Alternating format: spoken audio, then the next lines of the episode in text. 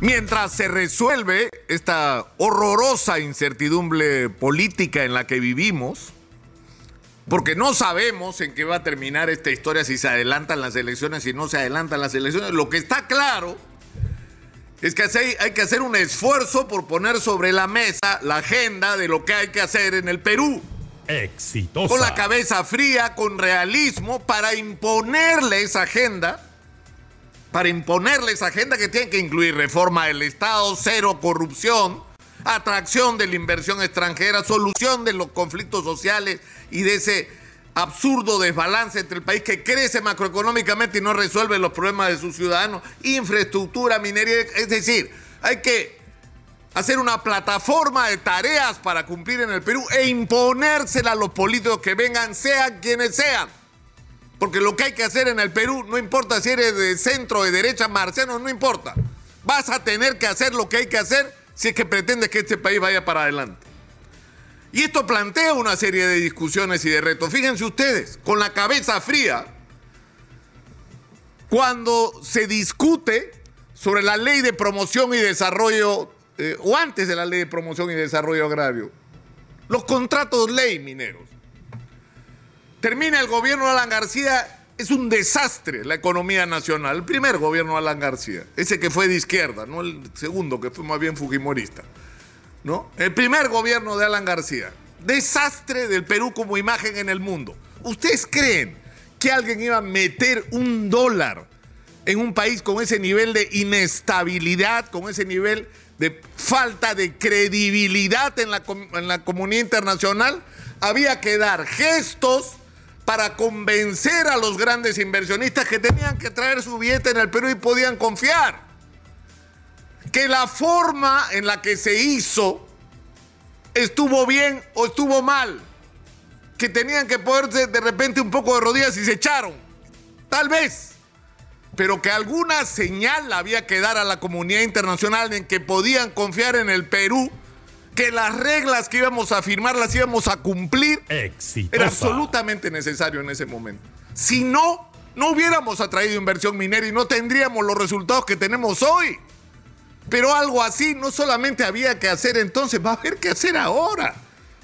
O sea que mucho discurso, mucho floro, pero la hora de la verdad, ¿cómo vamos a hacer para convencer a los grandes inversionistas que traigan su plata al Perú? Sí, vengan, señores.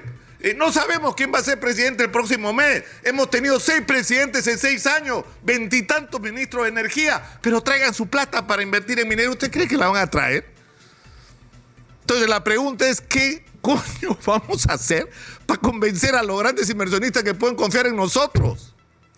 Que pueden traer su billete, que no vamos a vivir un permanente clima de inestabilidad donde nadie sabe qué es lo que va a pasar que entre un presidente, se le va acá entre el otro, bloqueos, es un desmadre de país. ¿Quién va a traer dinero en esas condiciones? Ese es el reto de quien asuma el gobierno. Y que va a haber que dar concesiones, va a haber que dar concesiones y va a haber que dar señales de que pueden confiar en nosotros. ¿Qué fórmula tendrá? No lo sé. Para eso están los especialistas. Pero eso es una mirada realista de lo que hay que hacer en el Perú. Pero así como vamos a tener que ser muy convincentes con los inversionistas internacionales para convencerlos de que pueden traer su billete al Perú para ayudarnos a sacar el mineral y convertirnos en un país rico. Lo mismo vamos a tener que hacer con las comunidades. ¿Qué diablos vamos a hacer para acabar con este infierno de comunidades insatisfechas, de asientos mineros rodeadas de miseria? O sea, tenemos que convencer a los comuneros a la, que, viven y que han vivido su familia por siglos, sus ancestros por siglos sobre asentamientos mineros que eh, eh, prácticamente es como si, se les hubiera ignorado, como si no existieran, como si fueran transparentes. Exitosa. Y que cuando se han puesto a reclamar de que qué se les ha dicho, extorsionadores, les han metido presos a los abogados. Lo único que quieren es negociar su tajada a la que tienen derecho. Tienen derecho a esa tajada. Y si queremos tener un proyecto de largo plazo de minería en el Perú, de largo plazo, para sacar ese mineral que nos pueda hacer ricos, sobre todo en un momento como este, hay que entendernos con los inversionistas internacionales y algún gesto vamos a tener que dar para recuperar su confianza porque le hemos perdido como país. Seis presidentes en seis años, no jodan. Y en segundo lugar, hay que hacer gestos hacia las comunidades y los entornos de los asentamientos mineros. Y no con palabreo. Y va a tener que ser una combinación que de alguna manera permita hacerlos socios de los negocios y tener un aparato de Estado eficiente que haga carretera, colegios, postas médicas, que invierte el dinero en el futuro de la región con esa visión territorial de la que tanto se habla ahora. Pero eso va a haber que hacer de manera realista. Porque a la hora que nos ponemos a discutir de lo que hay que hacer en la realidad desaparece la ideología. Porque díganme ustedes, esto de lo que les estoy hablando, ¿qué ideología tiene? ¿Qué ideología? ¿Es de izquierda o de derecha lo que les estoy diciendo? O el tema de la agricultura. ¿Cómo creen ustedes que salimos de la catástrofe que quedó desde la reforma agraria del general Velasco, que tanto le gusta en Tauro Mala, y que convirtió al campo en un territorio de gente desesperada tratando de huir del hambre y viniendo a sobrepoblar las ciudades? Lo que se tuvo que hacer es la ley de promoción del desarrollo agrario, que fue lo mismo. Había que dar algún tipo de concesión para atraer la inversión. ¿Y cuál fue el resultado? Miren, ¿eh? Somos primeros en exportación de arándanos, primero exportación de alcachofa, primeros en exportación de jengibre, primeros en banano orgánico, segundos en espárrago, palta, mandarina, uva, mango, quintos en ajo, cebolla, granada y sigo, porque la lista es muy grande. Un millón de empleos se han generado, un millón de personas que tienen chamba en este momento gracias a esto. Ahora, que las concesiones y las leyes especiales tienen que mantenerse indefinidamente? Por supuesto que no.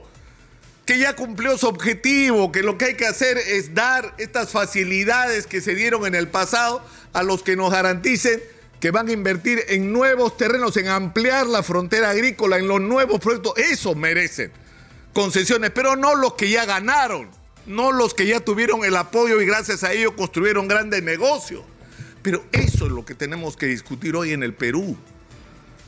Eso es lo que tenemos que discutir. Y lo más increíble que he descubierto, porque nos lo contó Alejandro Fuentes el otro día, que hay un proyecto de ley en el Congreso de la República justamente para abordar por lo menos el tema de la agricultura, porque por algún lado va, va a haber que empezar cómo hacer para modernizar el campo en el Perú, sobre todo dirigiéndonos a los pequeños y medianos agricultores cuál es nuestra política, está sobre blanco y negro en un proyecto de ley en el Congreso y ni se habla de eso.